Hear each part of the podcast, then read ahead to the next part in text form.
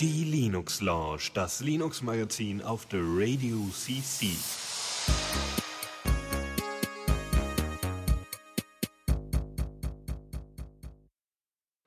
Ja, einen guten Abend und willkommen zur Linux Lounge mit mir und Fadi. Ja, moin, guten Abend. Jo, Ja. wir sind mal wieder bei mir. Genau, ja, es ist total gut. Heute hatte ich irgendwie Rückenwind, das Fahrrad fuhr von selber. Das war ganz prima. Äh, nicht so prima waren die ganzen Leute, die vor mir gefahren sind, die äh, entweder ich habe mich einfach von denen im Windschatten mitziehen lassen oder ich musste sie irgendwie in den Graben klingeln, um vorbeizukommen. Also, aber, aber letztendlich war ich ganz schön pünktlich hier. Ah, diese ganzen langsamen Radfahrer. Gut, der war gar nicht so langsam, aber ich war einfach schneller. das ist der Unterschied. Ja, ja, was, wir haben heute wieder einiges an Themen, aber es gab gar nicht so viele News letzte Woche. Nee, ne? irgendwie nicht. Also es war echt nicht viel los, beziehungsweise nichts, was spannend war, aber ja, Aha. Okay, aber dafür können wir umso besser über irgendein Thema plaudern, wo wir Lust zu haben. genau. Wir haben ja wieder kein Zeitlimit heute Abend, glaube ich. So sieht's aus. Okay, aber wir müssen ja nicht äh, zu viel sinnlosen Kram reden. Nee. Ähm, womit fangen wir denn an? Ähm, wir fangen an mit dem üblichen äh, neuen Kram und so, bla. Mach mal. Neues aus dem Repo. Man könnte es auch, also vielleicht kann, vielleicht kann Tobias an dieser Stelle nochmal einsprechen, irgendwie neuer Kram aus dem Repo oder so, oder neues Zeug oder so, wer weiß. Ja. Ja, was, Ja. was gibt's denn Neues? Es gibt eine große neue Version, ne? Ja, jQuery. Also die Nummer ist groß, aber das Update ist relativ klein. Ja, ähm, jQuery kennen vermutlich die meisten, nehme ich an. Ansonsten kann man noch mal kurz sagen, also früher, ganz früher, beziehungsweise heute immer noch, ist es so, dass ähm, äh, man halt irgendwie JavaScript im Browser halt nicht äh, wirklich gut machen konnte, ohne selber manuell die ganzen Browser zu kennen und selber zu wissen, welche Eigenheiten die Browser jeweils beim Interpretieren des JavaScript haben und beim Zugriff auf den Objektbaum, also auf das, wie man das HTML modifiziert. Und dann gibt's halt solche Zwischenschichten wie Prototype, ist auch ein Framework gewesen, und jQuery kam auch irgendwann. Und äh, die abstrahieren den ganzen Kram weg, sodass du halt äh, ganz einfach äh, sozusagen dieses, nur noch bei, bei jQuery irgendwelche Aufrufe machst und dann ähm, ja, sorgt jQuery dafür, dass es guckt, okay, auf welchem Browser laufe ich jetzt und wie muss ich diesen Browser quasi als JavaScript-Bibliothek bedienen, damit er genau das macht, egal auf welchem Browser ich gerade laufe, äh, was der Benutzer bzw. der, der das programmiert hat, eigentlich haben möchte. Und da gibt's jetzt Version 2.0, ne? Jupp. Ähm, also wie gesagt, technisch wenig neu, beziehungsweise gar nichts, außer äh, sie haben halt äh, Internet Explorer 7, 8 und 6, das war jetzt irgendwie komisch aufgezählt, aber egal, äh, rausgeschmissen, äh, so was den Support angeht und sie wollen jetzt halt irgendwie, sie bitten die Leute doch bitte mal irgendwie aktuelle Browser zu nutzen. Ähm, also man erinnere sich, Internet Explorer 6 ist das Ding, das gar nichts so richtig darstellen konnte. Also es ist immer wieder beeindruckend, es gibt solche äh, Webtests, die heißen irgendwie Acid-Tests. Ne, da gibt es irgendwie den Acid-3-Test oder so ähnlich. Und das ist, wenn, wenn alles funktioniert im Browser, dann sieht man einen schönen Smiley, der sich aber aus echt vielen verschiedenen per CSS gestylten ähm, und JavaScript, weiß ich nicht genau, ob es JavaScript auch ist, aber CSS, CSS auf jeden Fall, Elementen zusammensetzt. Ähm, und äh, daneben gibt es dann nochmal das Vergleichbild als irgendwie PNG oder JPEG oder irgendwas, damit man sehen kann, wie es eigentlich aussehen sollte. Und ähm, dieser Smiley sieht bei diesen ganzen Browsern bei 6, 7 und 8 doch ein bisschen entstellt aus. ähm, und äh, ja, und ich glaube, ab, ab 9 hatten irgendwie Microsoft sich überlegt, naja, lass mal irgendwie doch mal an den HTML-Standard und den ganzen Kram halten, ne? Ja, endlich mal. Also neun ist jetzt, glaube ich, zwei Jahre her oder so. Kann sein. Auf jeden Fall habe ich mir damals gedacht so, ha, ihr zur Vernunft gekommen oder was? Endlich, nach Ja. Jahren. Wobei äh, letztendlich, ähm, also das Problem ist halt, also ich meine, ich überlege gerade, wer benutzt einen Internet Explorer, weil kein Mensch, der irgendwie sich mal mehr als wirklich mit dem Internet ein bisschen beschäftigt hat, benutzt das Ding. Aber das Problem ist, auf in diversen Firmeninstallationen ist es halt vorinstalliert und die armen Schweine da an den, an den Bürorechnern müssen ja auch mit dem Internet arbeiten und die haben teilweise auch keine Adminrechte. Das heißt, sie können gar keinen Chrome oder Firefox installieren und benutzen, wenn deren Systemadministrator das gar nicht gemacht hat. Das heißt, die müssen den Internet Explorer benutzen. So wie äh, Holgi mal erzählt hatte, dass er irgendwie, sie nutzen zwar nicht Internet Explorer, also sie haben schon Firefox, aber irgendwie Firefox 3.6 oder so. Ja. Das ist schon mal so ein Treppenwitz in sich so, ja. Ja. Und, und sie haben, sie, die benutzen halt einen äh, Portable Firefox auf so einem Samba Share, um dann halt irgendwie einen vernünftigen Browser zu haben. Ja, es ist echt krass, was man da für Schmerzen machen muss. Ja. Mhm. Nee, auf jeden Fall, äh, ja, sie haben den Support jetzt gedroppt für diese alten Internet Explorers. Ähm, das hat ja nicht nur so einen äh, Aspekt, wir, da gab's auch nochmal, also wir kommen ewig nicht zum Punkt, ne? Müsst ihr dran gewöhnen. Aber da gab's noch mal eine coole Aktion. War das nicht in irgendeinem Online-Shop, dass es mal hieß so, hey, ähm, jetzt du, du, du zahlst drei Euro mehr für deinen Versand, wenn du mit, mit dem Internet Explorer das bei uns Wirklich? bestellst? Gab es. Äh, so in der Art. Weil äh, die nämlich meinten, hey, unser Shopsystem müssen wir wegen des Internet Explorers äh, nochmal so viel anders programmieren und weil uns das irgendwie Designergeld kostet, ähm, schlagen wir es einfach bei euch mit drauf. Benutzt also kein Internet Explorer. Schicke Aktion auf jeden Fall. Auf jeden Fall. Nee, und ähm, ja, die droppen halt diese drei äh, Versionen auf jeden Fall. Dadurch wird der Code 10% kleiner. Was äh, sie damit argumentieren, dass ja auch äh, jetzt auf dem mobilen System und so, da zählt ja wirklich jedes Kilobyte, gerade wenn du irgendwie unterwegs bist oder irgendwie Bandbreitenbeschränkungen hast, natürlich mit deinem Mobilgerät und es einfach schnell laden soll. Ähm, von daher ist das gar nicht schlecht. Ähm, ja. Andere interessante Sache, die man auch machen kann, ist sein äh, jQuery selber bauen und dann halt nur das reintun, was man wirklich braucht. Genau, weil man hat ja, also habe ich letztens auch gehabt, wenn man irgendwie bes- bestimmte, so zum Beispiel gibt es so irgendwelche Effekte, die man da reintun könnte. So irgendwelche Sachen, das irgendwelche Überfade-Effekte und so ein Krams. Und wenn man letztendlich nur irgendwie vernünftige Modifikationen des Downbombs haben will und ein bisschen Ajax-Support und so ein Krams, dann braucht man diesen, das nicht. Und dann kann man auch einfach die Sachen weglassen und äh, hat gleich ein bisschen kleinere Library. Das, ähm, der Vorteil ist natürlich, die Library ist kleiner. Der Nachteil ist, wenn man die Standard Library benutzt, dann kann man meistens sowas wie, äh, wie googleapies.com schrägstrich irgend so eine spezielle URL benutzen oder jquery.com und dann eine spezielle URL, wo es äh, die aktuelle oder eine Version mit entsprechender Datei, also Versionsnummer, äh, liegen gibt. Ähm, und dann denkt man sich, okay, ich möchte ja von meiner Webseite keine Abhängigkeiten auf fremde Domains haben, ist ja blöd. Macht aber Sinn, beziehungsweise ist sinnvoll, ergibt Sinn, wenn man im Deutschen richtig sagen will. Ähm, wenn man überlegt, dass die Leute vielleicht auch noch auf anderen Webseiten unterwegs sind und wenn das alle Webseiten so machen, dann liegt diese JavaScript-Library, die ja vielleicht irgendwie ihre 30 Kilobyte groß ist, schon im Cache. Das heißt, die braucht gar nicht mehr abgefragt werden. Ja, und also ich wüsste jetzt nicht, äh, dass, dass man auf äh, mobilen Geräten so dr- unbedingt drauf achtet, was für äh, ähm, Drittseiten jetzt angesurft werden. Nee, da noch nicht. Also richtig, da hab, das ist, das ist ja, das ist da irgendwie auf dem Rechner verbreiteter, aber vielleicht sind wir auch nur so in unserer Filterbubble, dass Ja. wir darauf achten. Bis es dann NoScript für Android gibt. Für Firefox. Gibt's nicht? Ich glaube nicht. Ich weiß nicht, es gab doch schon Adblock oder nicht? Hab ich Ja. doch auch installiert, geht doch auch. Aber Im NoScript? Firefox. Aber in NoScript weiß ich nicht, nee.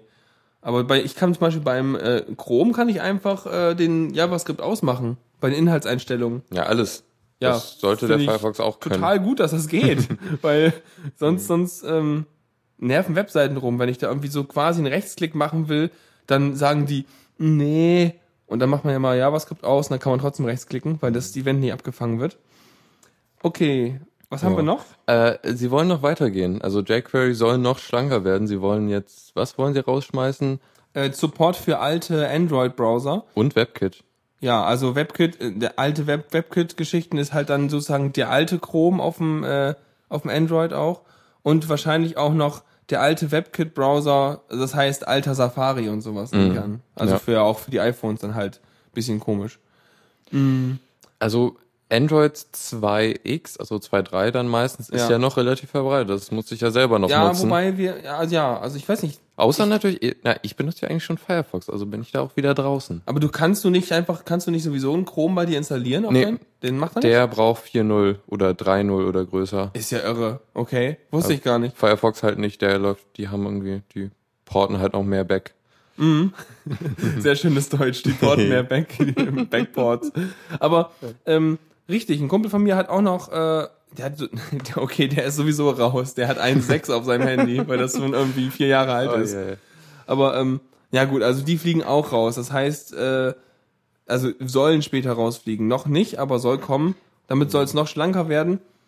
Ähm, einerseits ja gut, wenn es kleiner wird. Man muss ja auch immer überlegen, andererseits muss man sich überlegen, okay, man kann ja immer noch die Version 1. Punkt irgendwas benutzen, wenn man weiß, dass die Leute, für die man das entwickelt, wirklich ähm, solche alten Geräte benutzen. Ja, ne? Du fällst dann halt in die IE6-Kategorie. Ja, ja schon, genau. Aber ich meine, die Sache ist ja, dann, dann, dieses, dann verliert jQuery ja so ein bisschen sein Flair als ich bin der Werkzeugschlüssel, womit es auf allen Browsern läuft, Ja. wenn sie die alten rauswerfen. Andererseits muss man auch überlegen, wie viele Leute sind denn das noch, die diese Version benutzen. Und ähm, ja, ich glaube, dann kann man als Entwickler erstmal so ein bisschen entscheiden, was man jetzt mal eigentlich machen will. Oder man macht eine, wie direkt wieder eine Weiche rein oder irgendwas, dass man halt sagt, okay, wenn du jetzt mit einem alten Browser unterwegs bist, dann lade ich die andere jQuery Library oder sowas. Äh, da geht ja sicherlich auch noch. Oder es gibt irgendwelche Ja. Conditional Comments und solche musst Systeme. Halt, da musst du halt irgendwie für, mit zwei jQuery-Versionen ähm, entwickeln. Das ist auch ein bisschen doof. Ja. Die, die wollten aber ja irgendwie die API-kompatibel machen, die Ach beiden. so. Okay. Also steht hier jedenfalls. Von daher ähm, soll's, kann man also eine oder die andere benutzen, also 1.x oder 2.0. Okay, gut. Aber Das ist. so schick. viel dazu. Ich glaube, jetzt haben wir fast den ganzen Artikel vorgelesen und noch, und noch ein paar Anekdoten erzählt. Ja. Also es wäre kürzer gewesen, den Artikel zu lesen. Ja, macht ja nichts, aber so hat das einen persönlichen Flair. Genau. Gut, dann äh, Ja. soll es das zu jQuery gewesen sein und wir kommen jetzt zum Kalten Kaffee. Java. ja, genau. Ah, kalter Kaffeewitz ist so alt. Egal. Ähm, ja, war ein Update mal wieder. Ja, genau. Äh, 721, äh, ja, die sind schon ein bisschen länger dran und Java 8 wird sich ja wieder verzögern, habe ich gelesen. Ja. Mal wieder. Ich ein Kumpel von mir meinte einfach mal so äh, Java FX oder sowas. Gibt's? Irgendwie das wäre sozusagen auch noch mal so eine so eine Abart von vom Java, wo die halt schon mal so ein bisschen so äh, moderne Features drin haben und so ein Kram. War das, Oder? war das nicht das Java, was so irgendwie wie äh, oh, so ein, so ein Web-Framework im Grunde war, wie Django oder so? Boah, du, ich Also- ähm, Halbwissen. Äh, Das ich meine, ich hätte das mal in einem in diesem einen Java-Buch gelesen. okay. Ich äh, ziehe alles zurück. Also Java 7, Update 21. Genau. Äh, Ähm, Sie haben viele gefixt, ne? Ja, also man erinnert sich daran, dass äh, Java schon ein bisschen länger so diese Applet-Sicherheitslücken-Probleme hat und äh, ja, äh, Oracle hat da ziemlich lange nichts getan, beziehungsweise die Patches, die rauskamen, da konnte man wieder was machen und äh, Leute haben sich einen Spaß draus gemacht, neue Fehler zu finden und Naja, ist ja auch wichtig, damit halt die Sicherheit immer bleibt, ne? Ja, und äh, anscheinend, also das ist jetzt hoffentlich das äh, Update, was so die meisten Sicherheitslücken fixt. Insgesamt 42 Lücken, Eine gute Zahl, ja. auf jeden Fall. 39 davon äh, können halt dazu ausgenutzt werden, das System zu kompromittieren, was schon ziemlich viel ist. Oh, Also, okay, das heißt, nur, nur, nur zwei von diesen Lücken konnten nicht benutzt werden, um deinen Computer zu übernehmen. Ja. Ist ja super. Und äh, Tuxi schmeißt hier gerade noch rein, dass das Update ein Haltbarkeitsdatum hat. Ähm, da äh, interessiert mich gerade, was er damit meint. Heißt das irgendwie, wenn, wenn man es zu spät installiert, dann ist es schlecht? Ah, JavaFX sei sowas ähnliches wie Flash. Ich erinnere mich doch. Ah, okay. Das ist so ein bisschen, ey, übrigens, ihr habt ja sowieso schon Java und äh, wir machen mal so ein bisschen. Hm, naja, hat sich nicht durchgesetzt. Andererseits habe ich überlegt, ja, das hier, habe ich das Gefühl, betrifft hauptsächlich Java im Browser, oder? Kann das sein? Ja. Ähm, und dann überlege ich mir so, wer benutzt Java im Browser? Also, es gibt einige Sachen, ich glaube, der, also ich glaube, wenn er nicht Flash benutzt, ist das vielleicht Java, äh, der ähm, äh, YouTube-Uploader, der Advanced. Oder aber es gibt noch ein paar andere Anwendungsfälle, aber eigentlich will man keine Applets mehr benutzen, Ja. weil muss ja nicht sein. Wir haben ja schönes HTML5 und sowas alles und ganz viel JavaScript und damit soll das ja eigentlich auch alles gehen. Ein sehr schönes Beispiel, Airquotes, äh, das Elster-Formular. Oh, Musst oh, du ja machen. Fortschrittliche Steuertechnik. Mhm. Das geht in, äh, in, in Applets. Ja. Äh, geht das dann auch auf Linux? Ähm, Oder sie wollen sagen, Sie dann Applets in, in Internet Explorer 6 auf Windows XP haben? Ja, sie sagen, sie unterstützen Linux nicht, aber es ist irgendwie. Also wenn man ihm, ich glaube, man konnte ihm vorgaukeln, dass es äh, kein Linux ist und dann liefer oder sowas. okay, krass. Also äh, ich meine, ja, Wenn Sie schon in Java programmieren, sollten Sie es doch vernünftig machen und nicht. Also die die die äh, Fehlermeldung ist halt vorgeschaltet, dass es nicht läuft. Das ist schon ziemlich komisch. Aha. Ah, weiß ich auch nicht mehr ganz genau, wie das war. Na gut, auf jeden Fall haben sie einige Gedanken gebastelt. Und ähm, Applets, genau, wir haben ja auch immer diese, also wenn man, ähm, bei Applets weiß ich das gar nicht, aber es gibt diese Webstart-Sachen. Sorry, nur Py äh, Python fand mal im Chat nur gerade und äh, sein Physikunterricht äh, Unterricht basiert auf Java Applets. Ja, meiner auch. Wieso? Damals. Erzähl mal. Naja, es gibt so, so, ein- so, so ein paar uralt Seiten, wo so Java-Applets sind und damit kannst du halt so Physik-Sachen simulieren. Okay, Irgendwie so irgendwelche Schwingungen und so, ja genau. Mhm. Ah ja. Übrigens, ich habe das Expiration Date gefunden, nachdem Supertux den Link geworfen hat. Expiration Date dafür ist äh, ne, der 18.07.2013. Also ähm, das heißt, diese Nachricht wird sich in fünf Sekunden selbst zerstören. Sollten wir je erfahren, sollten Sie gefragt werden, leugnen wir jede Existenz von diesem Update oder wie? heißt also zu dem Zeitpunkt erwarten Sie die nächste Lücke. Update impossible, hä? Ich weiß ja nicht. Ich bin ja skeptisch. Ups. Naja, Ja. gut. Mhm. So, äh, senden wir noch? Äh, ja, wir sollten senden. Ich bin immer so skeptisch, wenn, wenn Thunderbird aufgeht. Gut, also zurück zum Text. Ähm, Genau, genau, wo ich gerade war, diese Web Webstart-Geschichten. Es gibt eine Sache, wo ich dieses Webstart-Zeug benutze. Äh? Also, egal. Und äh, das ist ähm, bei OpenStreetMap. Da gibt es ja diesen Yossen-Editor, der Java OpenStreetMap-Editor. Und den kann man sich zwar auch irgendwie in seinem ähm, Repository jeweils installieren oder aber irgendwie bei denen runterladen, aber das ist mir zu umständlich. Und die haben da auch so einen Webstart-Knopf. Und dann äh, startet der Firefox irgendwie so ein komisches, lustiges Java bei dir auf dem Rechner. Und dann fragt er dich in dem Dialog, möchten Sie dieses Webstart Java Programm irgendwie runterladen und ausführen? Und meistens steht da dann so, äh, Hersteller unbekannt, signiert von unbekannt. und dann denke ich mir so, klar vertraue ich unbekannt, wird super, klick. Und dann startet das auch, ne? Aber die wollen jetzt bei diesem Zeug, bei Applets, mehr auf äh, die signierten Geschichten achten. Ja, es ist halt so, ist es signiert, dann gibt's den normalen Dialog wie eh und je. Wenn es nicht signiert ist, dann äh, zeigt er dir halt so ein Warnsymbol und äh, warnt dich für irgendwie, der, der Button, auf den du klicken müsstest, ist auch irgendwie ausgegraut, da musst du erst ein Häkchen setzen. Ja, ich bin so doof. Und dann ein Häkchen. ja. Kennt man ja vom Firefox, das ist genauso wirksam. Ja, das ist immer das, wo man immer zweimal klicken muss, bis man auf die Webseite kommt. Ne? Das Genau. hat man sich schon so angewöhnt. Ich sehe die rote Seite schon gar nicht mehr. Mhm. Ja. Ja. Oh Mann. Ja, je. Das wird super. Das bringt bestimmt ganz viel Sicherheit. Egal. Also wir brauchen einfach keine Applets mehr. Macht euren Kram mit irgendwelchen JavaScript-Geschichten. Denn das Ding ist, dann laufen diese ganzen Geschichten halt auch auf euren Mobilgeräten. Im Zweifelsfall. Stimmt, ja. Weil du hast diese ganzen Plugins, macht es halt so, dass die Browser halt entsprechend immer solche Plugins brauchen. Und wenn es die Plugins nicht fürs Zielsystem gibt, dann läuft's halt nicht. Das Einzige, was halt passieren kann, ist, dass gewisse Funktionen in dem Browser jeweils nicht verfügbar sind. Also, wenn du zum Beispiel irgendwas hast, wo du irgendwas per Drag and Drop machen sollst oder so, und auf dem Tablet kannst du einfach nicht gut Drag and Droppen, weil du halt immer Mhm. den Finger halt, du, du klickst quasi ständig. Ähm, das geht dann halt nicht, aber dafür hat man vielleicht irgendwelche, dann designt man es einfach anders. Da hat man ja jQuery Mobile. Aha. Das ist, glaube ich, oder nee, jQuery Touch war's. Damit kannst du gut Touch machen. Ah ja, okay. Cool. Ja. Da macht man seine Web-Apps für. Damals. Mhm. Haben wir Jo. noch einen? Genau, äh, Wayland, der die Zukunft des grafischen Desktops, Äh, ja. ähm, ist in Version 1.1 draußen. Wir hatten letztens mal über mir geredet, ne? Vor einer Weile. ja, genau. War, war, nee, und was war jetzt das, was Ubuntu benutzen will? Mir. Das war mir, okay. Und Wayland ist das Protokoll. Nee, nein, nein, nein.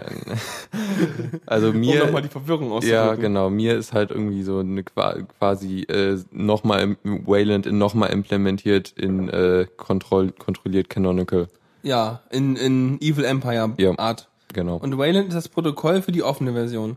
ja, also ist beides offen, aber es ist halt so, das, das, das nutzen alle anderen. Okay. Und Weston ist der, die Implementation davon. Genau. Okay, cool. Und davon gibt es jetzt die Version 1.1. Ja, von beiden. Also die sind parallel Ja, und so. ich meine, wenn das die Referenzimplementation Implementation ist, dann äh, sind die gut aneinander gekoppelt, denke Yep. ich mal. Es ist immer so, erinnert mich an die Updates, die immer vom Firefox kamen, so, hm, Gecko möchte auf 1.9.6 geupdatet werden. Danach kommt Firefox möchte gerne auf eine andere Zahl mit 9.6 geupdatet werden. Und dann kommt Thunderbird. ja, ja, genau, die auch noch. Pff, Trittbrettfahrer. Was gibt's Neues im 1.1? Ähm, einiges, äh, beziehungsweise verstehe ich nicht ganz so viel davon. Aber es gibt irgendwie so Pixman, eine, irgendeine Grafikbibliothek, da kann äh, Weston jetzt mitarbeiten. ich überlege ja immer, ähm, also viele, ähm, sag ich mal, also man überlegt sich ja, ne, wie wird ein Bild gerendert? Weil normalerweise hast du das so, ähm, erinnerst du dich noch das erste Mal, als du irgendwie diesen 3D-Würfel gesehen hast auf so einem Desktop, ja? Boah, und die Fenster so gewabbelt haben und irgendwie so äh, in, in Funken zersprungen sind, wenn man sie zugemacht hat oder sowas, ne? Kompass. Äh, ja, es war, äh, damals hat man sich gedacht, boah, die Zukunft. Nach drei Minuten des Benutzen hat man sich gedacht, ich will die Vergangenheit zurück, weil das nervt ja alles. Und ähm, äh, ja, äh, das Ding war dann ja, dass sozusagen alle Fenster irgendwie bei dir auf der Grafikkarte gerechnet wurden. Ähm, das heißt, man hat ja auf dem Bildschirm ein Bild, das ist das Gesamtbild. Und das Gesamtbild wird sozusagen eigentlich bei diesen Window-Managern dann ähm, äh, auf der Grafikkarte so zusammengebaut. Das heißt, du hast quasi sozusagen jedes Rechteck, was du da hast, ist letztendlich irgendwie so ein Polygon, also ein Quad halt, und dann hat das eine Textur drauf und die Textur ist halt dann entsprechend das, was das Fenster ausmacht. Ähm, da frage ich mich halt irgendwie, wenn eine Bibliothek das Bild zusammensetzt, passiert das dann nicht mehr auf der Grafikkarte? Wahrscheinlich nicht. Oh, ich glaube, es ist irgendwie auch so die Idee hinter Wayland, oder? Dass mehr, dass, dass mehr direkt an die Grafikkarte gegeben werden kann. Okay, vielleicht, vielleicht äh, ist Pixman ja auch so ein Layer, der das irgendwie so entscheidet, wenn die Grafikkarte Ja. das kann. Ich, wir können auch draufklicken und gucken, ich weiß ja nicht. Also es ist ja heute lustige Orakelstunde, nachdem wir gerade schon Java hatten. Oh, d- der Link war auch ziemlich gut. Oh! was? Wieso, da steht da was drauf. Was steht denn da? Da steht doch jetzt irgendwie, arbeitet ohne 3D-Zeug oder so. Ach ja, genau. Ja, genau, das ist genau das, was wir haben wollten. ne, ne, mit der, genau, hier steht's ja genau, ne?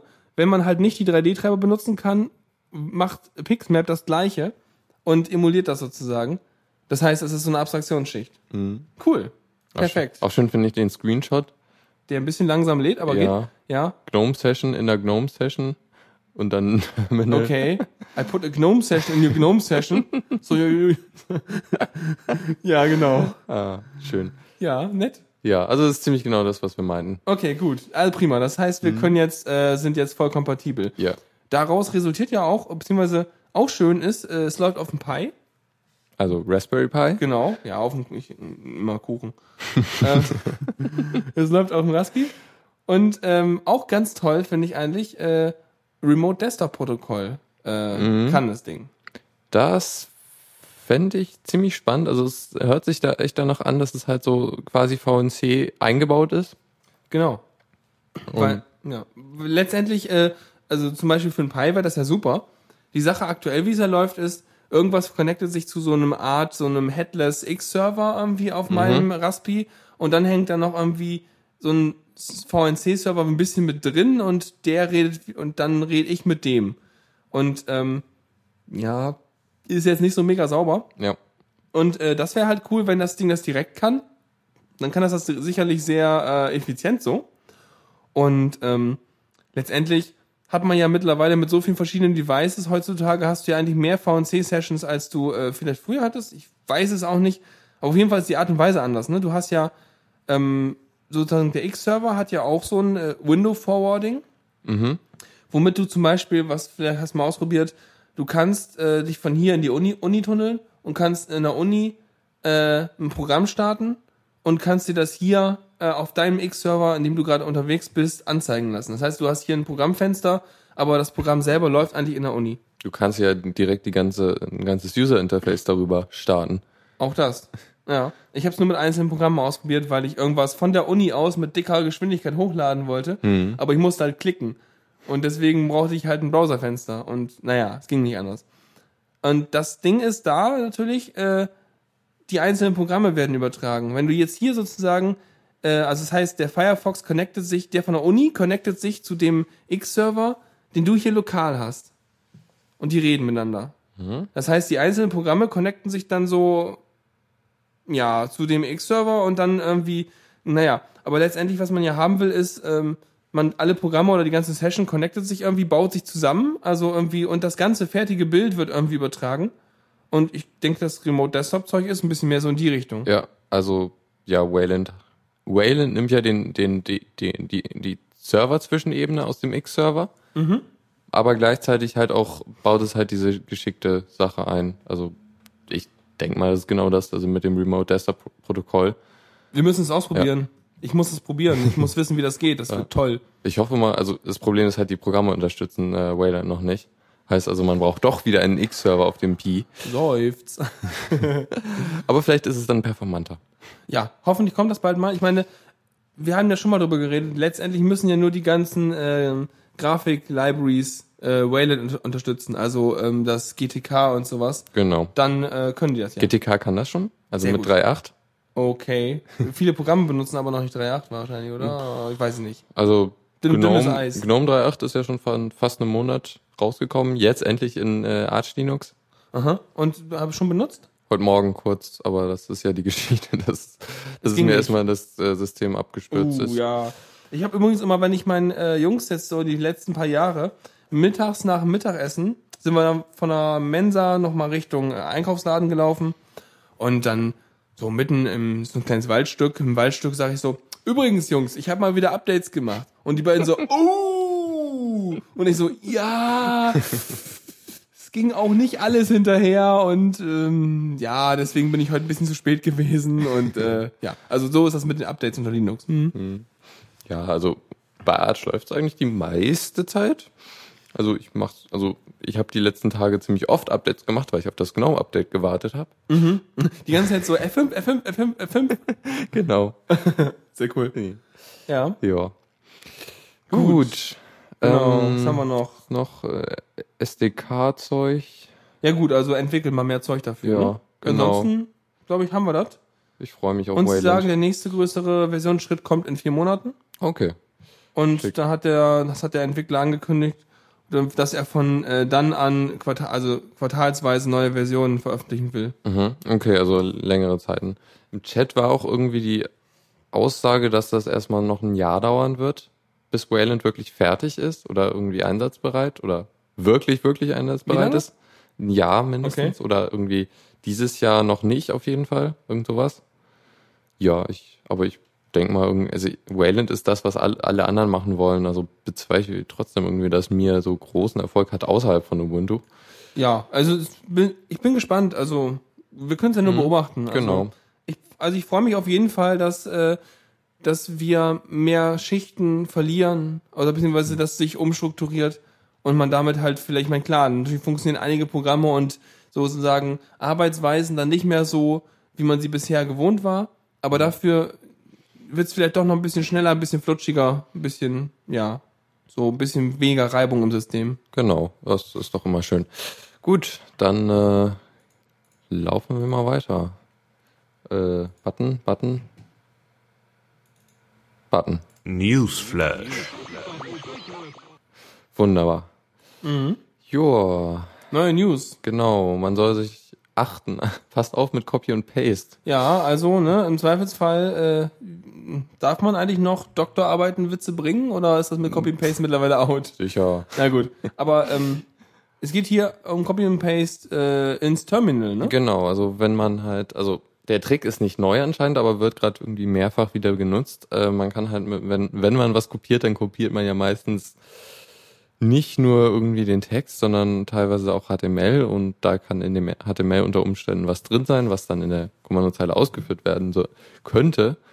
Und äh, ja, sollte man nicht machen. Ähm, also da gibt's irgendwie vermehrt jetzt Scams. Also, vor allem das Interessante ist ja, man, man sieht ja, also man copy-paste zwar was, aber man, was wirklich in der Zwischenablage landet, äh, sieht der unbedarfte Benutzer ja gar nicht, weil du kannst ja durchaus andere Sachen da reinpacken. Es gibt ja auch, also, ne, Ja, es, genau. Du kannst ja auch irgendwie Sachen mit CSS oder irgendwie so formatieren, dass sie quasi dort sind oder dort zwischenstehen, wo du gerade am Kopieren bist und dein Browser packt's da mit rein. Ähm, hat ja auch seine guten Seiten. Also es gibt ja auch ähm, so Sachen, wo du zum Beispiel irgendwie Quellcode anguckst und markieren kannst und so. Und dann äh, ist das so gebaut, dass wenn du den copy-pastest, du zum Beispiel nicht die Zeilennummern davor mitnimmst und sowas, obwohl du die eigentlich mitmarkiert hättest, ähm, was auch sehr praktisch ist, aber in diesem Fall ist einfach, kann man damit auch irgendwelche lustigen, was weiß ich, vielleicht Zertifikate installieren, andere Sachen ausführen, wenn du halt einfach nur Copy-Paste machst und es sind ein paar Enters mit drin oder so. Ja, genau. Das ist äh, im Artikel steht auch, kann auch unter Windows passieren, nur der typische Windows- oder Mac-User äh, kopiert weniger ins Terminal direkt. Das ist doch leider eher was, was äh, Linux-User machen. Ja, sollten sie auch nicht, finde ich. Ja, also, also ich meine, ich mach's ja, abschreiben. also abschreiben entweder Ein Plädoyer zum Abschreiben. Ja, oder aber erstmal in einen Texteditor kopieren, gucken, Oder was so, drin ist und dann weiter kopieren, wenn man zu faul ist zum selber abtippen. Weil Ja. ich habe manchmal, gerade bei solchen DD-Geschichten oder sowas, ich meine, die, soll man sowieso nicht kopieren, also dieses äh, äh, Low-Level-Kopierbefehl, ne? Ähm, da habe ich das Problem, dass ich da auch ein bisschen sehr vorsichtig bin und da möglichst keinen Zeichenfehler machen will, weil dann wird's blöd. Ja. Aber wie Code Hero richtig sagt, das, das Schlimme ist das New Line, weil halt eben damit der Befehl bestätigt wird und ausgeführt wird. Obwohl du nur eingefügt hast und noch nicht mal selber gelesen hast. Kann man das nicht vielleicht irgendwie unterbinden, dass ein New Line kopiert werden kann? Wäre nicht geil, ne? Müsstest du da Also eigentlich dass das Terminal. Ja, ja, der Terminal-Emulator müsste sagen, übrigens, ich äh, strip jetzt mal die New Lines da raus oder so. Und Ja. dann geht das. Hm. Hm. Ja, auf jeden Fall äh, wichtiger Hinweis. Ja. Don't copy and paste. Dann dauert halt die nächste Gentoo-Installation irgendwie noch drei Stunden länger, aber dafür seid ihr wenigstens auf sicheren Seiten, falls jemand die Kurzanleitung mit 20 Seiten auf gentoo.org irgendwie doch gehackt hätte oder so. Mhm. Ja. Wäre doch auch geil, oder? Solche Copy-and-Paste-Anleitungen hacken oder irgendwie so unterwandern und dann äh, dafür sorgen, dass die Leute alle, wenn sie ihr Betriebssystem installieren wollen, ja, gleich schon installieren. Böse. Tja. Ja, Debian, das gute alte, wird demnächst ein Update kriegen. Ich habe mich mit Debian gar nicht beschäftigt. Ich weiß nur, dass Ubuntu drauf hängt und irgendwie habe ich nicht so viel damit zu tun. Aber Ja. was, was, was macht das Update? Wird das toll? Ähm, ist das Übliche eigentlich. Also so viel Neues ist jetzt nicht neue Software halt. Irgendwie, sie, sie kommen langsam, also sie kommen halt mit. Ähm, Debian Mit ist dem doch, Rest. Debian ist auch wieder so ein Ding, was du als CD-Image runterlädst und dann installierst, oder? Das ist Also- so sehr verbreitet auf Servern, wenn ich mich nicht täusche. Stimmt, richtig. Ich glaube, unser Ding läuft auch auf dem Debian. Oder CentOS? Ich weiß es nicht, Tuxi weiß es, ist ja auch egal. Auf jeden Fall, nee, ich glaube Debian. Funktioniert gut. Ähm, und äh, ich weiß nur, dass in, okay, das ist jetzt natürlich vielleicht ein Server Debian, weiß ich nicht. Aber sonst ist, es ja ist- auch immer, wenn du ein neues Update kriegst, so, also bei Ubuntu ist ja immer so, dass die mit den Releases immer variieren, welche Software mitgeliefert wird. Mhm, genau, und das ist bei Debian halt auch so. Sie haben halt nur einen ziemlich langen äh, Zyklus, beziehungsweise bei Debian hast du halt dann so die verschiedenen Repositories, wo dann halt die Software nach und nach reinkommt. Also du kannst ja das Testing Repository nehmen und dann kriegst du halt schon neuere Software als im stabilen. Ah, stimmt. Dann hast du mehr, also wenn du Testing mit reinnimmst, dann bist du ein bisschen dichter am Rolling Release dran, oder wie? Mhm, Genau.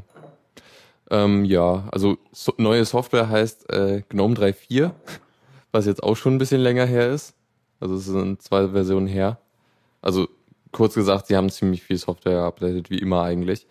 Ähm, neu ist, dass sie jetzt endlich mal X4 benutzen als Standarddateisystem. Und äh, man kann optional Systemd benutzen, was ja auch ziemlich cool ist. Ah ja, cool. Das Systemd, ach, letztens so. Systemd, hatte ich das schon erzählt mit Gen 2 und Systemd? Nein? Alter, so ein Krampf. ich meine, ich kenne Systemd jetzt ein ganz klein bisschen vom Raspi. Da ist ja Arch drauf und der hat auch Systemd drauf. Und letztens kam doch mir ein Gen 2 Update vorbei und meine so, übrigens, wir machen jetzt mal UDEV Version 200 äh, oder so ähnlich. Und ähm, daraufhin kam eine News und die meinte so, übrigens, du musst folgende Angaben alle ändern, äh, damit es weiterhin läuft, wenn du updatest. Naja, und äh, dachte ich mir so, äh, wieso? Was denn los? Dann wurde mir hier irgendwie erklärt, dass äh, wohl Gentoo einen Sonderweg nimmt und ähm, eigentlich alle irgendwie UDEV mit äh, Systemd irgendwie gemerged haben oder Systemd UDEV enthält mittlerweile. Aber bei Gentoo dachten sie sich, nee, lass mal, wir wollen kein Systemd haben und haben deswegen UDEV weiterhin irgendwie drin. Und die haben dann im UDEV-Code irgendwie was umgestellt, wie die Netzwerk-Interface-Namen ermittelt werden. Also normalerweise hast du ja immer ETH 0 oder sowas und für irgendwelche ähm, Wireless-Geschichten irgendwie EN 0 oder so. Und ähm, das hat sich jetzt völlig geändert. Das heißt, ich musste erstmal irgendwie gucken, okay, welches, welches Device wird er wohl nehmen und meine Config-Dateien anordnen. Daraufhin habe ich es neu gestartet, dann ging es erstmal nicht. Und dann noch ein bisschen rumgetüdelt und dann hatte ich irgendwann den richtigen Namen raus. Jetzt heißt mein Device halt irgendwie so acht Zeichen lang, völlig kryptisch. Ich kann mir also nicht Super. mehr merken, wenn ich irgendein Programm starten will, wo ich mein Netzwerkdevice angeben muss, dann muss ich erstmal irgendwie nachgucken bei ifconfig, wie es eigentlich heißt. Ey, das ist ja schlimm. Aber Ja. hat äh, Gentoo vor, System die einzusetzen? Weiß ich nicht. Ich habe nicht nachgeschaut. Irgendwann wird's mir wahrscheinlich irgendwie übergebügelt. Ja. Vielleicht. Im Chat stand irgendwo, dass sie es noch gar nicht haben. Ähm, ja, aber ich glaube, die sind nicht die einzigen. Also Ubuntu wird halt, wird halt auch Probleme damit haben, weil sie ja ihr Upstart haben und äh, die werden wahrscheinlich auch irgendwie ihr äh, UDEV irgendwie da rauspobeln. Naja. Ja. Sonst zu Debian wüsste ich jetzt nichts. Kommt halt wahrscheinlich Anfang Mai, wenn nicht Ja, noch irgendwas also- Kritisches ist. Äh, Das ist dann auch wieder stable dann, wenn es kommt, oder was Ja, ist dann? das ja. ist stable. Das heißt, die ganzen Server werden geupdatet. Ja. Wie heißt denn das nochmal? Das würde mich mal interessieren. Das Na, Ah, ja. Wheezy steht da oben. Wheezy, genau. Und das vorige war Squeeze. Nach den, äh, Das kriegt man auch schnell durcheinander. hm. Das nächste heißt dann irgendwie. Ja. na, das sind ja hier äh, Toy Story Charaktere. Oh Gott, echt? Ja. oh. Ähm. Eieiei. Hatten wir schon diesen schlimmen Typen? Diesen Äh. bis in die Unendlichkeit und noch viel weiter und so? Was war- Lightyear? Hm, noch nicht, glaube ich. Der oder, könnte noch, finde ich. oder war das irgendwie lieber ein Eins oder zwei? Keine Ahnung. Auf jeden Fall ist das ja so ein Hauptcharakter gewesen damals. Also auch ewig her, Toy Story. Wurde damals irgendwie als der erste komplett animierte Film gefeiert. Erinnere ich mich Stimmt, noch. ja. Gab's nicht, nee, ach ja, genau, Menschen gab's ja gar nicht, deshalb konnte es kein Uncanny Valley geben. Ja, ja, ist nur Spielzeug. Na gut. Ähm, möchte das Pad wieder dahin machen? Bitte. Ja, Gut, schön. dann äh, noch eine News. Google hat äh, Weltherrschaftspläne. Zumindest was den... Wussten wir es doch die ganze Zeit. Deswegen habe ich denen meine Daten gegeben. Oh, verdammt. Ja, ähm, ähm, also sie wollen auf jeden Fall alle erreichen, sagen sie. Was ja im Mit Grunde, Android. ja, was im Grunde erstmal nicht so schlecht ist, muss ich sagen. Ne? Ja, also allerdings ist es halt so im Lichte der äh, alternativen Betriebssysteme für Smartphones, sprich äh, Firefox OS und Co. Äh, die wollen ja so auf den günstigeren Markt gehen, so unter 100 Dollar Geräte. Und äh, Google sagt jetzt halt, äh, da wollen wir auch hin. Ja, Also- ja, ja, nö, klar. Ne? Also so im Sinne von, nee, komm, machen wir doch längst. Fuß fassen ihr? Nein. Ja, und dann ist Google da schon. Ja. Ja, also sie wollen irgendwie. Übrigens äh, zum Debian Namensschema noch, ne? Bass gab's schon. Ah ja, Sagt- dachte ich mir schon. Höre ich gerade aus der Regie. Ja. Ja, ähm, aber gehst du mal eben auf das Google Android-Zeug. Ähm, klar, mit Billigphones, da hast du natürlich, ich meine, wenn man sich überlegt, was hole ich mir für ein Handy? Wenn ich ein Billigphone kriege, auf dem Android 4 läuft, Ja, dann äh, ist das, glaube ich, immer noch, also wird mich das als Endkunde, glaube ich, noch mehr interessieren, als wenn ich ein Billigphone kriege, auf dem Fire, Firefox OS ja, läuft wegen den Apps. weil es so viel Apps-Zeugs dafür gibt und weil ich natürlich sofort weiß, hey, hier habe ich die Integration mit meinem ganzen Google-Leben sowieso schon drin und das wird mir so einfach wie möglich gemacht, was ja auch die Gründe sind, warum sie das so schön machen. Äh, klar kann Firefox da sicher auch einiges bieten, aber ich glaube, Android genießt auch einfach aktuell so eine äh, Bekanntheit und du hast auf jeden Fall Leute, die dir sagen können, ja, funktioniert, habe ich auch. Ja. Ja, es ist ein bisschen schade. Also, ja, sie haben, ich meine, der Marktanteil ist schon bei 70 Prozent. Das ist schon, ich meine, vor ein paar Jahren, das, Steve Jobs. vor ein paar Jahren haben sie ja nicht noch mal mit, mit dem iPhone gebettelt. Ja, ja. Ja, schon spannend irgendwie. Ich glaube Ja. auch, ja. Naja, ach, Telefone und so. Hm.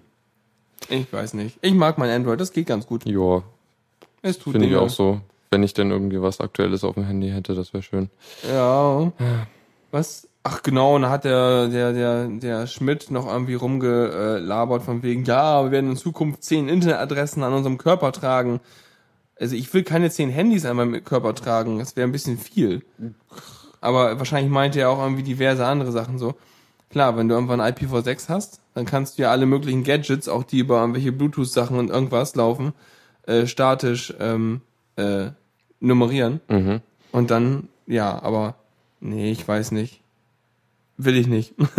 Ja, okay. ich will nicht irgendwie von, von aus dem Urlaub äh, meinen, meinen Toaster anpingen. Hm. Naja, nö, nö, stimmt. Ja.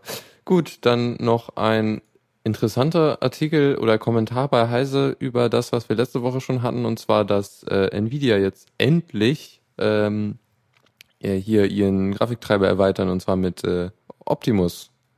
ähm, das war wieder so ein, äh, so ein, so ein Transformers-Ding, ne? Ja, nee, ähm, die Hybrid-Grafikkarte, Zeug, bla, wo du halt, äh, sorry. Ging nicht so viel rum.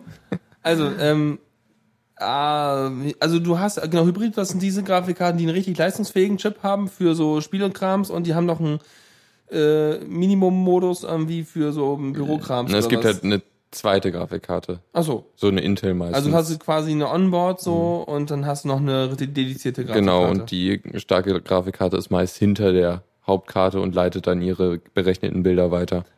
Ha- Hatte ich schon mal erwähnt, dass mich das stark an damals erinnert? Mit den Voodoo-Karten? Hm? Also, in einer Zeit, vor deiner Zeit vielleicht, gab es sogenannte Grafikadapter. Das waren so die Grafikkarten, die du heute vielleicht Onboard nennen würdest.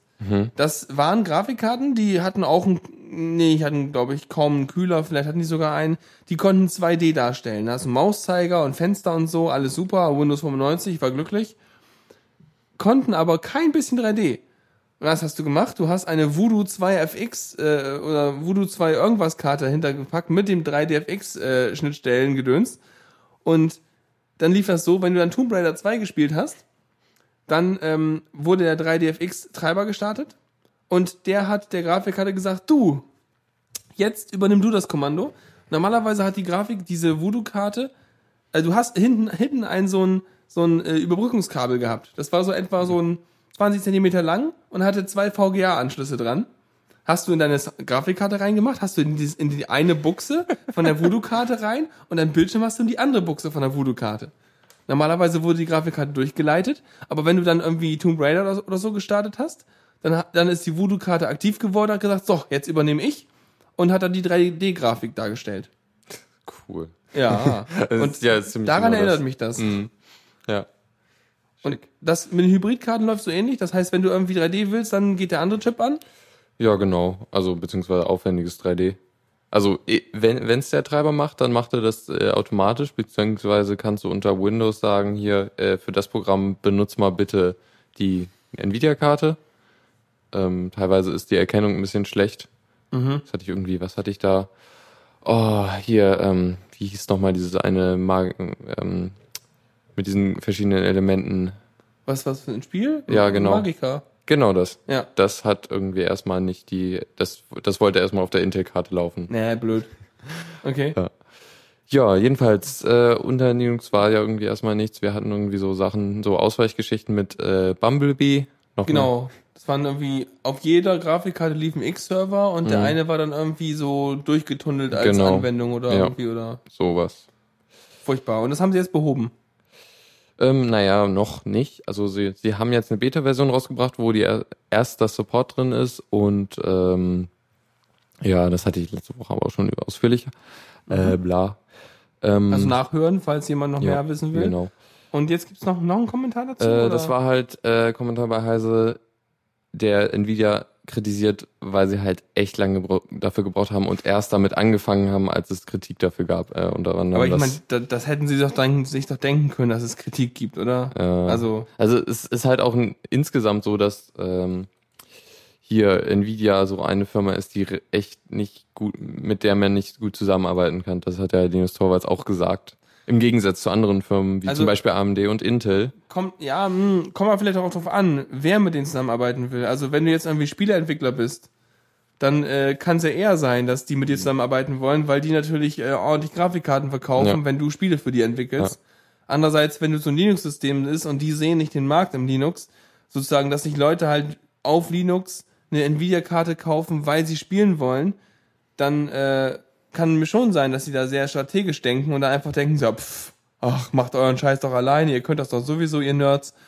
Also ich denke mal, da sind sie vielleicht einfach nicht so sozial oder nicht, haben sie vielleicht beim Image-Management ein bisschen gepennt. Mm, ja, sieht so aus. Also es geht halt auch primär um, um freie Software und so und äh, primär, also halt so das, also er gibt halt das Beispiel, ähm, hier äh, WLAN-Treiber waren ja vor ein paar Jahren ziemlicher Schmerz unter Linux Aha. und das hat sich halt sehr stark geändert, weil die Hersteller halt äh, eingesehen haben, dass es, dass sie gut mit den anderen, mit den Kernel-Entwicklern und so, so zusammenarbeiten und irgendwie die Treiber mal ver- vernünftig frei freigeben. Und dadurch, ich meine, heutzutage ist, ist WLAN kein Thema mehr unter Linux. Ja.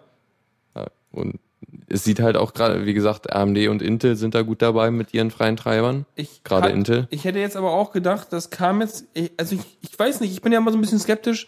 Äh, Treiber ja. Ich hätte jetzt aber auch vielleicht fast gedacht, dass auch die ganze Android-Revolution so äh, ein bisschen dazu beiträgt, dass irgendwie Treiber für den Linux-Kernel oder dass sich überhaupt Firmen mehr mit dem Li- Linux-Kernel beschäftigen, wenn sie Hardware entwickeln Natürlich. wenn die halt irgendwelche Chips entwickeln, Wi-Fi-Chips und so Sachen, die halt auch in so Tablets oder Smartphones verbaut werden sollen, dann äh, und darauf soll Android laufen, dann kann gut sein, dass die dann halt auch einen Treiber dafür bauen müssen, wenn das in die Kernel rein soll. Und wenn der Treiber dann halt irgendwie auf dem äh, ARM läuft, was ja die ganzen Mobildevices sind, dann äh, kriegen sie den Code auch hin, dass das auf dem Intel läuft. Ich glaube, dann haben sie sich schon mal mit der Kernel-Struktur beschäftigt und dann ist es nicht mehr so schwer. Ja, stimmt. Hier auch ähm, System on a Chip, äh, so Embedded Devices und so, da, da, da ist äh, wohl viel, viel passiert. Ja. Von daher gute Sache. Also letztendlich profitiert auch Linux davon, dass es, dass das mit dem ganzen Android-Zeug so äh, abgeht. Ja. Und ich meine, also Nvidia ist ja, äh, gerade dort ist ja Nvidia auch recht stark mit diesen, äh, die bieten ja so und mitunter die besten mobilen Grafikprozessoren mit äh, hier ihren Tegra-Chips. Genau, Tegra Ah nee, 3 und ja, das so. sind ja sogar? System on a Chip. Und Ja, das wird immer so gebaut. Also du, ja. du, ja. Also du baust ja mal alles rein. Du baust ja mal solche Pa- Packages, wo du irgendwie den Prozessor und den RAM gleich irgendwie zusammenpackst, damit du halt weniger äh, äh, Platz und weniger Übertragungswege hast, weil sonst müssen die Leitungen ganz schön dick sein. Ja. Aber da ist auch wieder das Problem, also es gibt Nvidia ist mal wieder da auch nicht so kooperativ. Es gibt ja jetzt inzwischen äh, äh, Bemühungen, freie Treiber für die Träger-Chips zu schreiben. Sorry. Na gut. Okay, Nvidia ist nicht so nett. Macht mal besser. Ja. Gut. Haben wir noch was? Machen wir noch, ne? Mm, ja, aber keine Spiele diesmal, Sondern? sondern Kommando der Woche. Genau.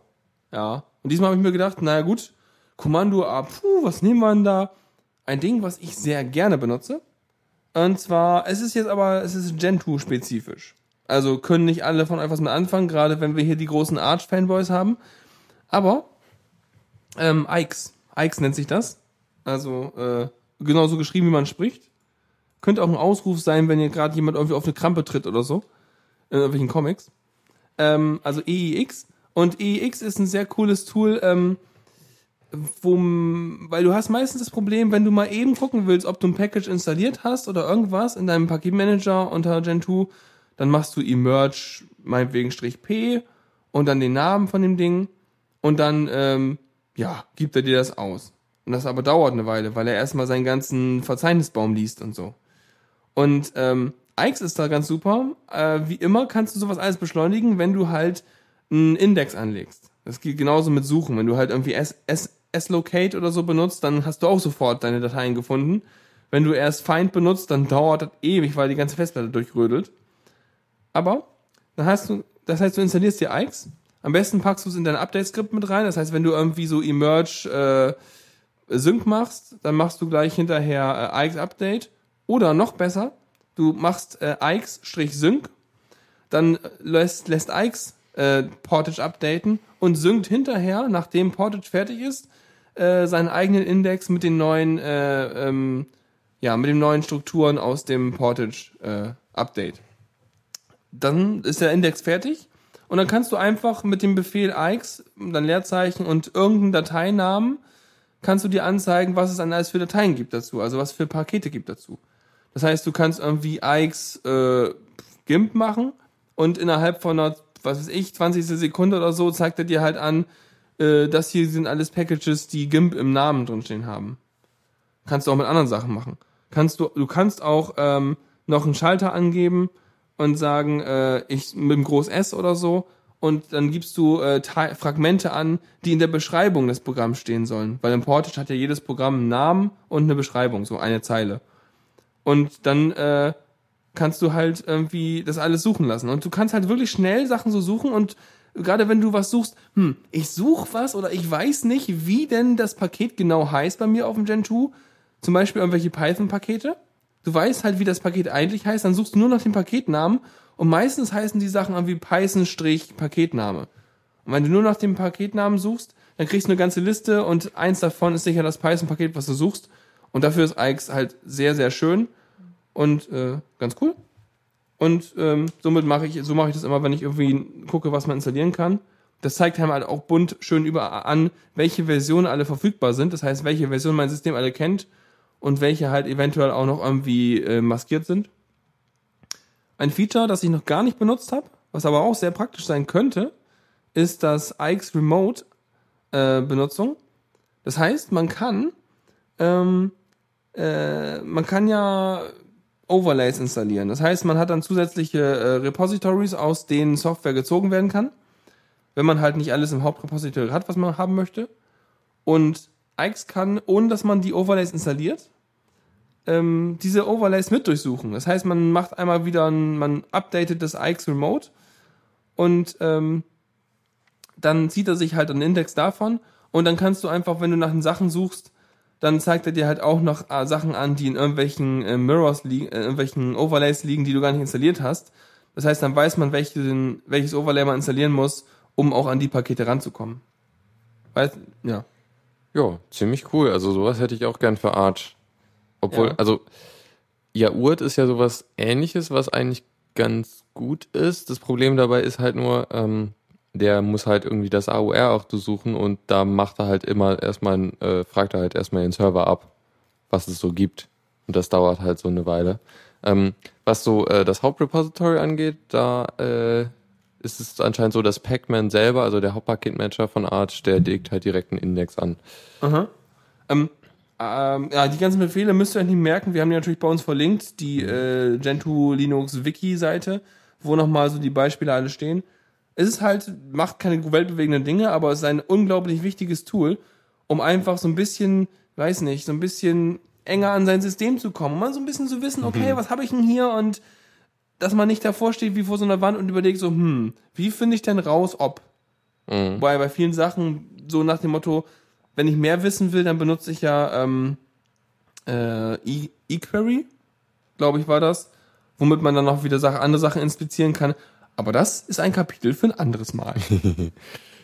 Ja, schön. ja. Ach, Gentoo, wenn ich mal, wenn ich mal Zeit hätte. Ja, also, ach, weißt du, Gentoo ist so ein bisschen wie ein kleines Kind, was rumlaufen will. Und ich meine, man kann super mit spielen. Das ist auch ganz, also ich meine, es kann auch, äh, okay, das vielleicht der Kindvergleich hinkt an dieser Stelle. Es kann auch schwere Arbeiten verrichten. Das wäre jetzt ein bisschen politisch böse. Nein, aber das Problem ist, du musst dich halt ständig drum kümmern, weil du irgendwelche Updates kriegst. Es ist halt kein Release-Ding, sondern du hast halt ein Rolling Release. Das heißt, wenn du irgendwelche Updates hast, wie eben die UDEV-Geschichte, musst du halt ständig gucken, dass dein Kram noch funktioniert.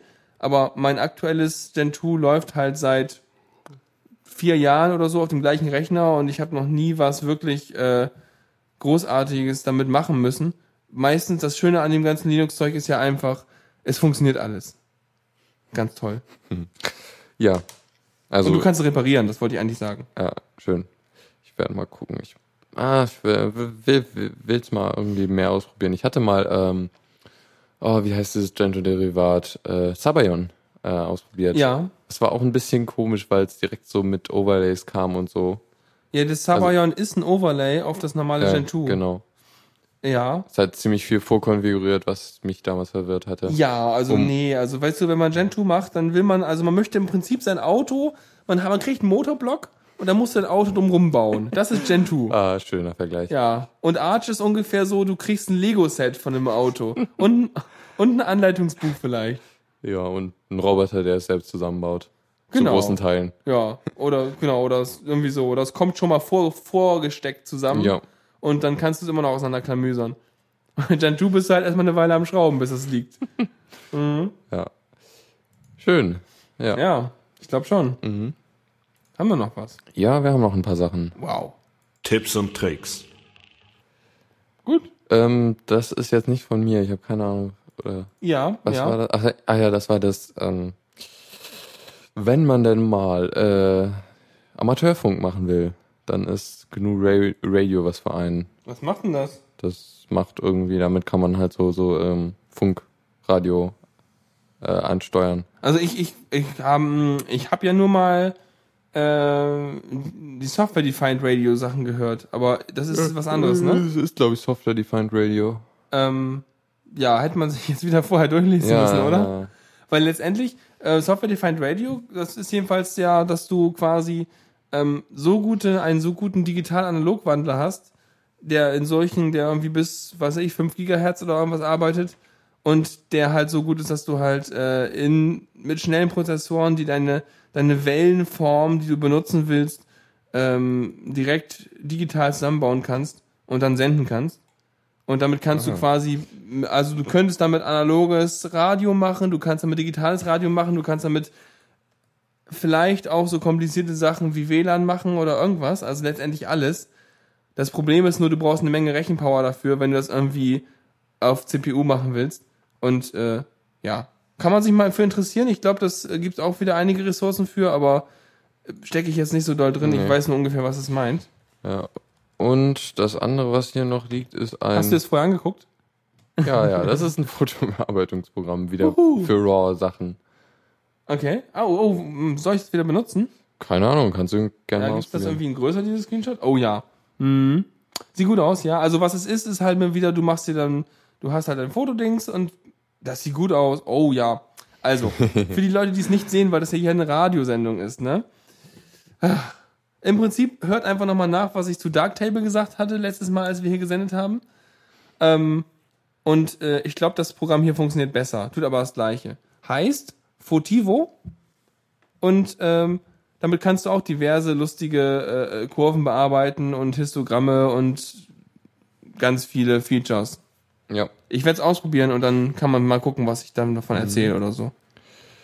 Jupp, wird getestet. Und dann habe ich noch was. Äh, ich habe mal, als ich das GNOME-Update gefahren habe und meinen Computer repari- repariert habe, habe ich mal geguckt, so wie kann man denn mal äh, wechselnde Hintergrundbilder realisieren. Ich hatte Habe ich schon. das kann Xface, Ja. genau. Xface kann eine äh, Te- Textdatei laden, zum Beispiel, also es kann einen Ordner laden, aber ich will das definierter haben.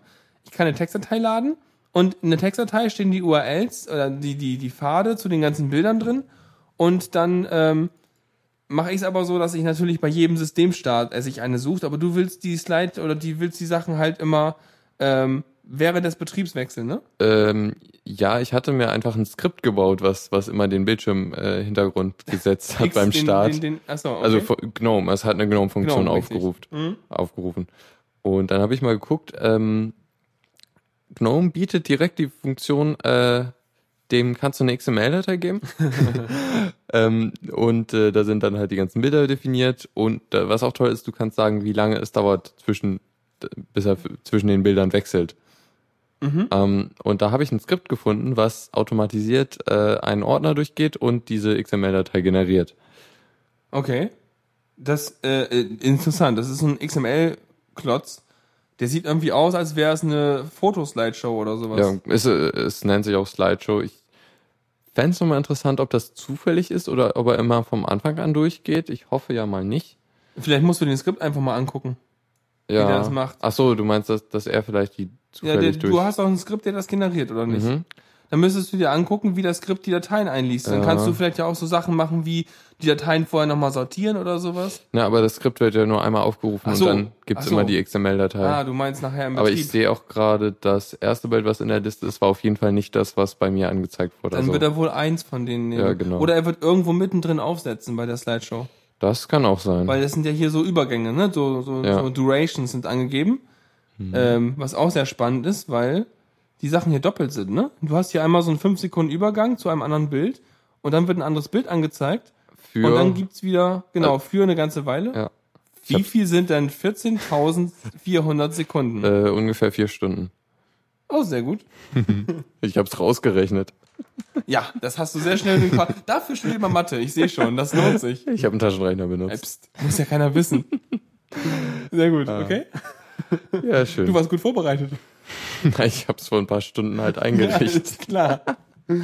Okay, cool. Also das heißt, man kann jetzt auch so wechselnde Dinge Ja, haben. genau. Ähm, Mhm. Das ist halt dann, am Ende nimmt man dann, äh, nimmt man in, im GNOME äh, Hintergrund auswählt, Ding sie, äh, sagt man hier, nimm die XML-Datei als, äh, Statt, statt des Bildes. genau. Aber ich finde das krass. Äh, Weist Gnome einen irgendwie darauf hin, dass, das, dass man das machen kann? Nein, Das finde ich aber nicht. Ja? Äh, im Dialog steht dann unter dieser Slideshow, äh, es ist eine wechselnde Slideshow, ja, ja. Aber ich meine, ich aber es gibt keine Möglichkeit, also sie sagen nicht, es gibt eine Default-Slideshow, aber sie sagen nicht, dass man das selber anlegen kann. Na, ich, ich, ich überlege nur gerade, weil letztendlich, du kannst es ja gar nicht rausfinden, dass du das machen kannst, außer Mhm. du weißt es oder liest es irgendwo. Ich hatte es halt vermutet, weil es diese eine Slideshow schon gibt. Okay, aha. Hm. Na gut. Weil sonst würde ich mal einfach sagen, ne, wie immer gilt, äh, was Apple übrigens wahrscheinlich ein bisschen richtiger macht, aber auch nicht so unbedingt. Man muss halt irgendwie so ein bisschen mit dem Kunden, mit, mit, mit dem Benutzer kommunizieren, weil sonst kann man die ganzen Mhm. Stärken seines Systems ja gar nicht rausfinden. Ja. Naja. Okay, ich glaube, wir sind ziemlich fast on time. wir sind ja. richtig gut mit der Zeit. Ziemlich gut. Das ist ja voll langweilig. Ja, blöd. Sollen wir noch irgendwie noch ein bisschen Schrott erzählen zu überziehen? Nein. Äh, Ja, schönes Wetter draußen. Mhm. Ja. okay, äh, dann Ich glaube, wir sind dann durch. Ich hoffe, es hat aus. euch gespannt, äh, ge gefallen. Gespannt, genau. ja, ja. yep. und äh, dann Ja, wie immer, ne? Abschied. Kommentare, Feedback und Zeug, freuen wir uns. Wenn wir, wenn wir weniger Müll erzählen wollen, sagt uns das. Wenn wir mehr Müll erzählen sollen, sagt uns das auch. Und falls ihr irgendwie über die Woche irgendwie Sachen aufschnappt, die so cool sind, dass man die hier unbedingt mal erzählen muss oder sowas, dann, äh, ähm, ja, schickt die mal an Lukas. ja Kommentare im WordPress kann man oder auch auf Diaspora, wo ich jetzt immer die Ankündigung für die Sendung posten werde und auch äh, dann den Link zu den zum Mitschnitt und so. Also ja, da Ja. da gab's auch irgendwie, mehr mehr da ist irgendwie noch ein paar Leuten aufgefallen, dass es da die Ja, Diaspora ist ja sowieso eine Ja. dankbare Community, ne? Ja. Übrigens, äh, Supertux wirft noch ein, äh, äh, ne? Äh, favorisieren und liken und subscriben natürlich, klar, ne? Und flattern und klicken und kommentieren und äh, weiter verbreiten, weiter sagen, ja, genau. und Essen. Essen und Kekse. So, ich würde würd sagen, wünsche euch einen schönen Abend. Ja, und bis nächste Woche. Jo, tschüss. Tschüss. Vielen Dank fürs Zuhören. Die Shownotes findet ihr auf theradio.cc zusammen mit dem Mitschnitt und dem RSS-Feed der Sendung. Solltet ihr Ideen oder Themen für uns haben, dann schreibt uns einfach an kommentar at theradio.cc. Wir freuen uns immer über konstruktive Kritik zur Sendung. Bis in einer Woche.